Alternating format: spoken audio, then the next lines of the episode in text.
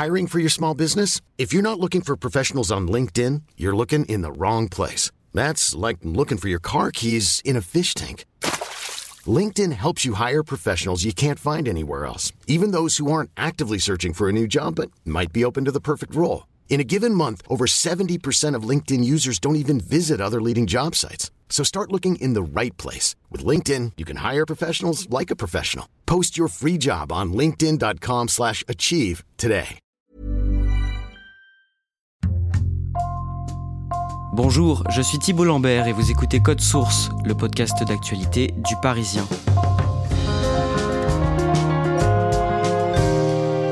Une riche hôtelière de 76 ans enlevée en plein jour et en pleine rue.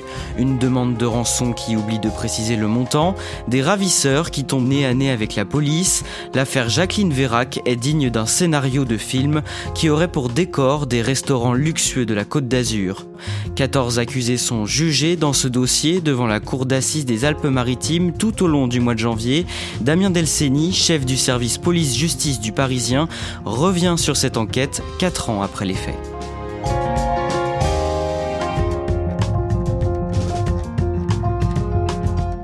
Damien Delceni, à l'époque, l'enlèvement de Jacqueline Vérac avait fait beaucoup de bruit. Aujourd'hui, elle a 80 ans. Est-ce que cet épisode a bouleversé sa vie? À sans conteste, à double titre, d'abord parce qu'elle a vécu une épreuve euh, très difficile. Toute la publicité qui a été faite autour d'elle euh, de cette affaire, forcément, l'a un peu dérangée parce que c'est une femme qui voulait absolument rester euh, dans l'ombre, totalement discrète. Donc elle a été perturbée et, sans doute traumatisée à double titre. On va revenir en détail avec vous sur ce fait divers retentissant. Il y a 4 ans, le 24 octobre 2016, vers midi, Jacqueline Vérac sort de son garage. On est en plein cœur de Nice. Oui, on est vraiment en, plein centre de Nice, on est vers euh, l'avenue Gambetta, on est vraiment dans un secteur euh, très urbanisé, très passant. Euh, elle habite en fait devant une espèce de petit parc, c'est une résidence assez cossue, mais c'est pas non plus l'ultra luxe. Et en fait, Jacqueline Vérac, ce matin-là, elle l'a fait comme d'habitude, elle est allée au coin de sa rue à la pharmacie chercher ses médicaments. Et puis là, au moment où elle revient, en fait, elle passe derrière son immeuble pour aller récupérer sa voiture qui se trouve dans un box. Elle récupère sa voiture, elle la sort du box et c'est au moment où elle sort du box qu'elle est attaquée elle n'a même pas le temps de résister. Ça prend quelques secondes, elle est au volant de sa voiture, deux hommes surgissent, elle entend vaguement une voiture qui s'arrête, qui freine un peu violemment, et tout de suite deux hommes la saisissent et la chargent à l'arrière d'une fourgonnette euh, sans ménagement. Il faut que ça aille vite pour eux, donc euh, ils le font de manière euh, assez violente. Elle est très très vite bâillonnée, les membres sont attachés, les poignets, les chevilles, et elle est jetée à l'arrière de cette fourgonnette. Ça prend une vingtaine de secondes peut-être maximum. Et est-ce que des témoins voient cette scène? Il y a effectivement une factrice qui se trouve pas très très loin du, du lieu des faits, à quelques dizaines de mètres, et qui est le témoin de cette scène un peu surréaliste. Et c'est cette factrice qui va vers le commerce le plus proche, qui est la fameuse pharmacie du coin de la rue, et qui rentre dans la pharmacie et qui dit tout de suite euh, il y a une femme qui vient de se faire enlever. Elle nous a dit que c'était euh, trois hommes, qui conduisait, deux hommes cagoulés à l'arrière, qui ont pris la dame et qui l'ont mis dans la voiture. Ils lui auraient mis un mouchoir ou un chiffon sur le visage, sûrement pour l'empêcher de crier, la pauvre. Et cette femme de 76 ans qui vient de se faire enlever, ce n'est pas n'importe qui. Les salariés de la pharmacie font le rapprochement tout de suite et savent que c'est Jacqueline Vérac puisque c'est une cliente, c'est une voisine, donc ils la voient, ils la voient très régulièrement. Et donc, bah, très très vite, l'alerte est donnée. Jacqueline Vérac, pour le grand public, c'est personne à ce moment-là, parce que personne ne la connaît. Mais euh, ce que certains savent à l'époque, c'est que c'est euh, une femme très très riche, qui est l'héritière d'un grand empire immobilier et hôtelier. Et donc, bah, l'affaire prend une tournure un peu différente immédiatement. Et c'est une veuve richissime, mais qui tient aussi beaucoup à sa discrétion. Elle a cultivé la discrétion toute sa vie, Jacqueline Vérac. Elle a effectivement hérité de son mari qui est décédé un véritable empire, on peut dire, parce qu'il y a euh, un hôtel sur la Croisette à Cannes, euh, un grand hôtel, il y a un grand restaurant à Nice qui domine la baie de Nice, et puis il y a des biens immobiliers euh, divers et variés. Donc tout ça se chiffre en, plusieurs dizaines de millions d'euros. Mais c'est quelqu'un qu'on ne connaît pas, qui ne fait pas les soirées people, qui fuit les paillettes, qui fuit les mondanités, dont on va en fait découvrir l'existence à travers cette affaire elle avait déjà failli se faire enlever trois ans plus tôt. Au même endroit, exactement au même endroit et dans des circonstances qui sont quand même très très similaires, c'est-à-dire que c'est le même scénario, elle est en train de sortir de son garage avec sa voiture, elle est attaquée par plusieurs hommes, mais à l'époque des faits, cette première fois, il va y avoir deux phénomènes qui vont faire en sorte que l'enlèvement va rater. C'est d'abord qu'elle va beaucoup se débattre et qu'elle va tellement se débattre qu'au moment de la charger dans le coffre de la voiture, les ravisseurs ne vont pas arriver à fermer le coffre parce qu'elle met volontairement ses jambes en opposition. Et puis surtout, il y a une voisine ce jour-là qui est à la fenêtre et qui a un sifflet chez elle. Et elle se saisit d'un sifflet, elle se met à siffler très très fort depuis sa fenêtre. Et les ravisseurs, entre cette victime qui se débat et ses coups de sifflet dans la rue, ils sentent qu'il faut, il faut partir et que c'est pas le bon moment et qu'ils vont se faire avoir. Donc ils prennent la fuite et donc elle se retrouve saine et sauve cette fois-là. Et depuis cet épisode traumatisant, elle continuait de vivre assez normalement. Elle a refusé à l'époque une protection et elle a surtout insisté pour continuer à vivre exactement comme avant. Et puis lorsqu'on l'a questionnée à l'époque de cette première tentative d'enlèvement sur des gens qui pourraient lui en vouloir, une piste particulière, elle est restée très silencieuse, très évasive. Elle voyait pas qui pouvait lui en vouloir. Ce qui fait que l'enquête a, périclité très vite. Il n'y a pas eu de piste privilégiée, que bah, tout ça a été classé sans suite et que quelque part, Madame Vera qui voyait quelque chose de, positif puisqu'elle pouvait continuer à vivre dans cet anonymat qu'elle souhaitait. Très vite, ce 24 octobre, la police judiciaire se mobilise pour retrouver Jacqueline Vérac. Deux heures après le rapt, son fils Gérard, qui est elle-même donc son père, est aux côtés des enquêteurs et il reçoit un coup de fil étrange passé depuis le portable de la victime. Comme d'habitude dans ce genre d'affaires, bon, la police judiciaire est saisie parce que c'est un enlèvement et le premier qui est entendu, bah, c'est le fils. Donc il est entendu en tant que témoin dans les locaux de la police judiciaire à Nice et au moment où il est entendu en pleine audition, son téléphone sonne, il voit que c'est le numéro de sa mère qui s'affiche sur son téléphone et donc il décroche.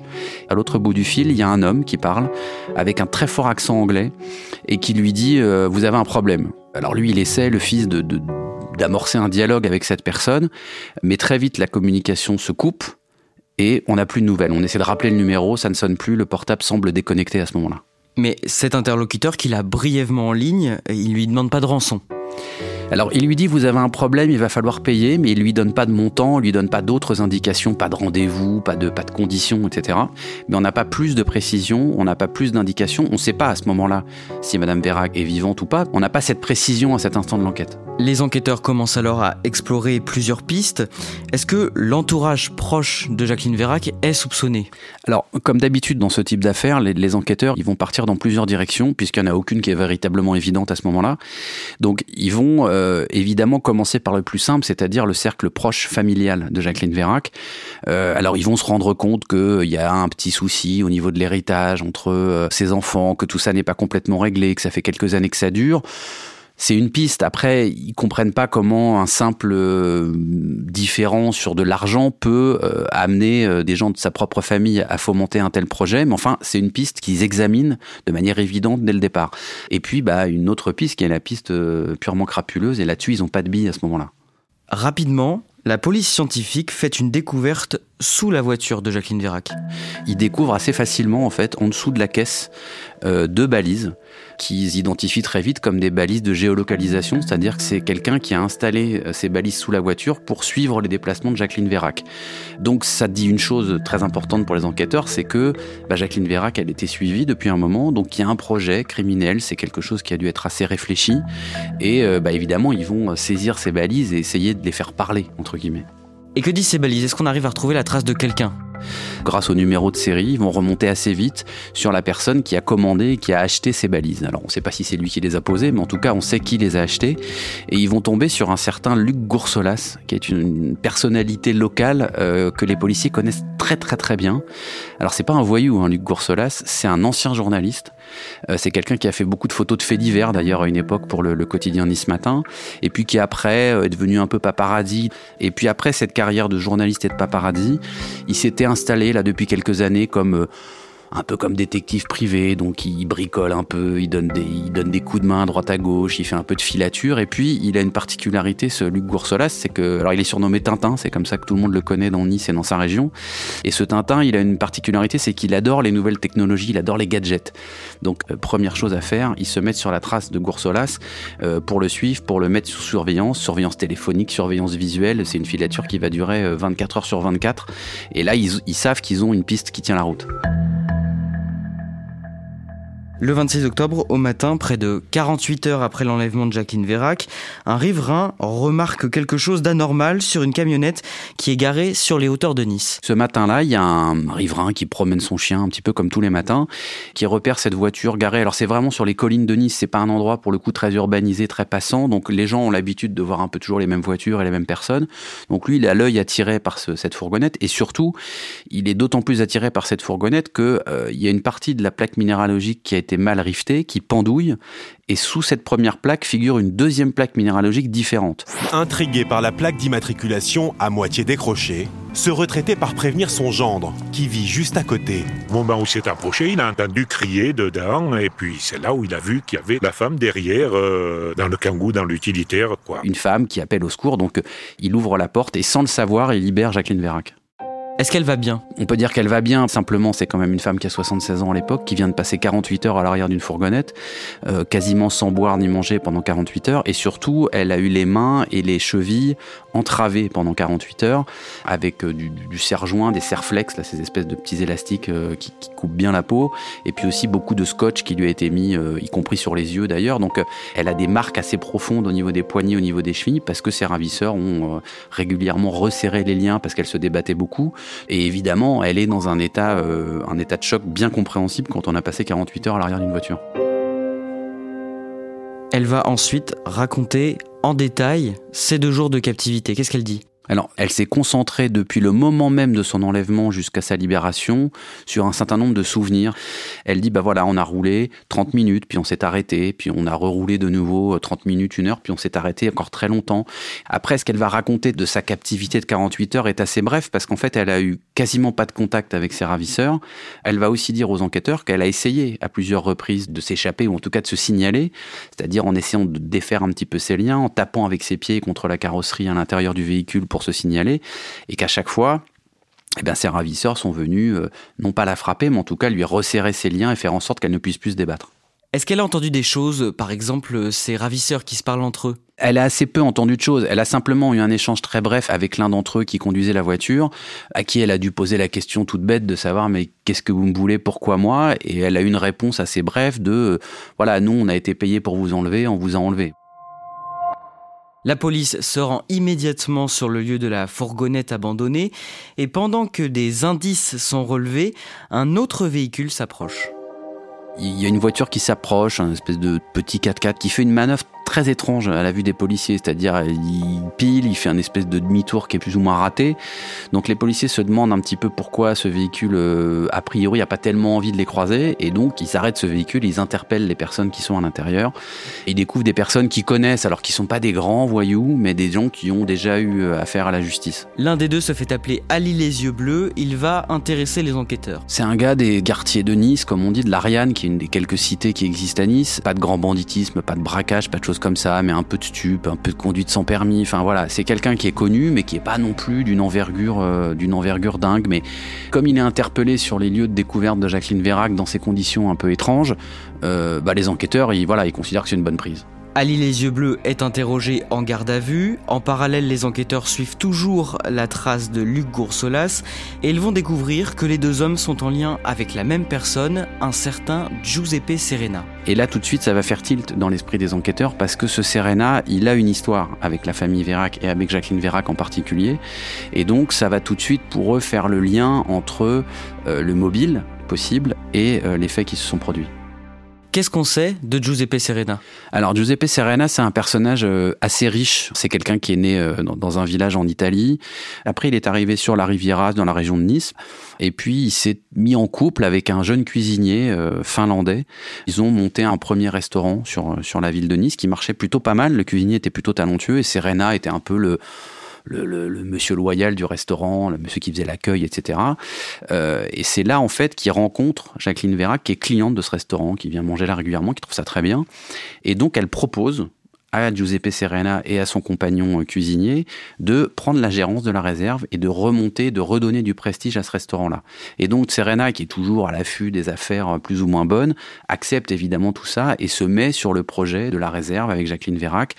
Et c'est là où on va comprendre que c'est quelqu'un qui a un vrai, vrai problème avec la gestion. Oui, parce qu'à cause de lui, en 2009, le restaurant de Jacqueline Vérac se retrouve en très grande difficulté. Dans un premier temps, il va demander à Madame Vérac d'investir massivement. Tout démarre plutôt pas mal, la clientèle euh, adhère au projet. Simplement, euh, Serena, il a vu beaucoup trop grand, c'est-à-dire qu'il paye pas les fournisseurs, il paye pas très bien ses employés, il oublie de les payer à la fin du mois, les factures, les dettes s'accumulent, et puis très vite, au bout de 2-3 ans, eh ben, le restaurant, il est en cessation de paiement, c'est-à-dire que il faut mettre la clé sous la porte, et qui éponge à ce moment-là? Bah, C'est Jacqueline Vérac. Serena n'est que le gérant de ce restaurant, et donc c'est là que naît la brouille profonde entre les deux. Et donc, selon la police, il aurait cherché à se venger. Disons que ça fait un bon mobile. On le soupçonne d'être derrière la première tentative d'enlèvement, celle qui a été ratée parce qu'elle colle dans les dates un petit peu juste après euh, ses problèmes avec Madame Vérac. Et puis évidemment, là, dans ce nouvel enlèvement qui lui a été réussi, il est évidemment tout de suite soupçonné parce qu'il a ce mobile-là et parce qu'il y a tout un tas d'éléments que vont découvrir les enquêteurs qui le mouillent encore plus dedans. Serena, qui pourtant n'a pas un sou devant lui et est interdit de gérer, s'est lancé dans l'achat du Coco Beach, qui est une, plage à Nice. Et en gros, il a comme deadline la fin du mois d'octobre. Et euh, on se dit, bah tiens, euh, il y, a une, y a une brouille profonde entre les deux. Il doit donner beaucoup d'argent s'il veut acheter ce fameux restaurant. Enfin, tout ça commence à quand même faire un tableau qui est assez lourd pour lui. Quoi. Il est arrêté seulement quelques heures après qu'on ait retrouvé Jacqueline Vérac. Qu'est-ce qu'il dit en garde à vue? Il n'est pas tout seul quand il est arrêté. Il est arrêté avec Luc Goursolas, le fameux Tintin, et avec un, troisième homme qui s'appelle Philippe Deton, qui est un Anglais. Et Serena, bah, il, nie, quoi. Il dit qu'il n'a rien à voir là-dedans, il comprend pas ce qu'il fait là. Euh, donc voilà, il est dans une position de quelqu'un qui dit qu'il n'a rien à se reprocher, qui ne sait pas trop pourquoi on lui pose toutes ces questions. Mais ses complices vont le dénoncer. Bah, ils font le calcul sans doute de se dire là, il faut qu'on parle parce qu'il y a des éléments lourds contre nous. Euh, la situation est quand même suffisamment grave. Et effectivement, il commence à expliquer un certain nombre de choses, que c'est Serena qui a recruté un petit peu toute l'équipe et qui effectivement avait euh, euh, cette vengeance à assouvir euh, vis-à-vis de Madame Vérac. Et puis en plus de la vengeance, ben, on pouvait récupérer beaucoup d'argent.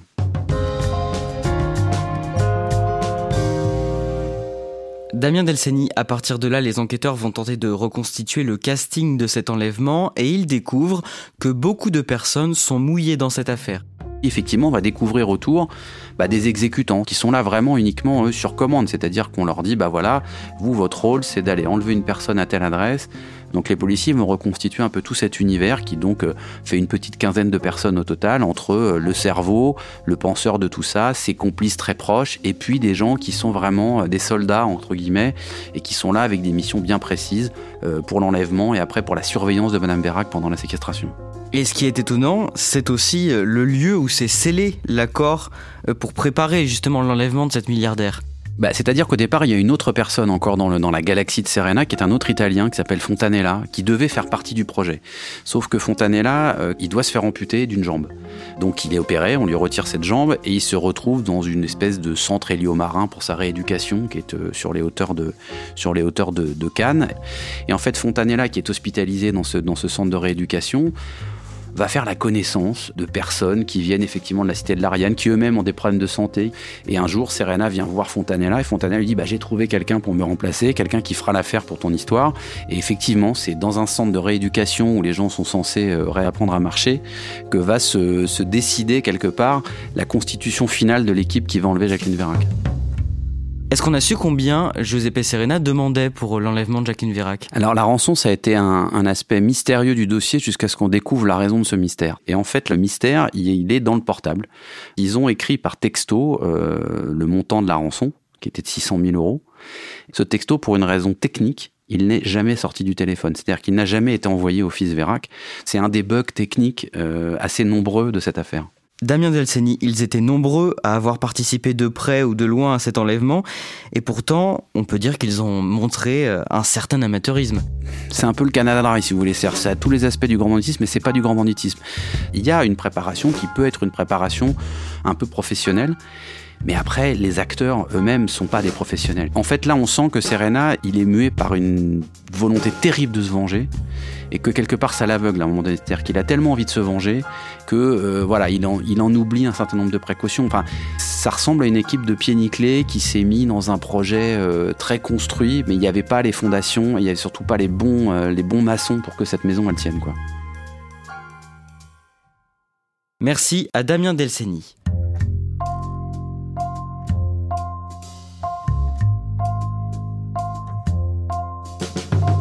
Code Source est le podcast d'actualité du Parisien. Il est disponible chaque soir du lundi au vendredi.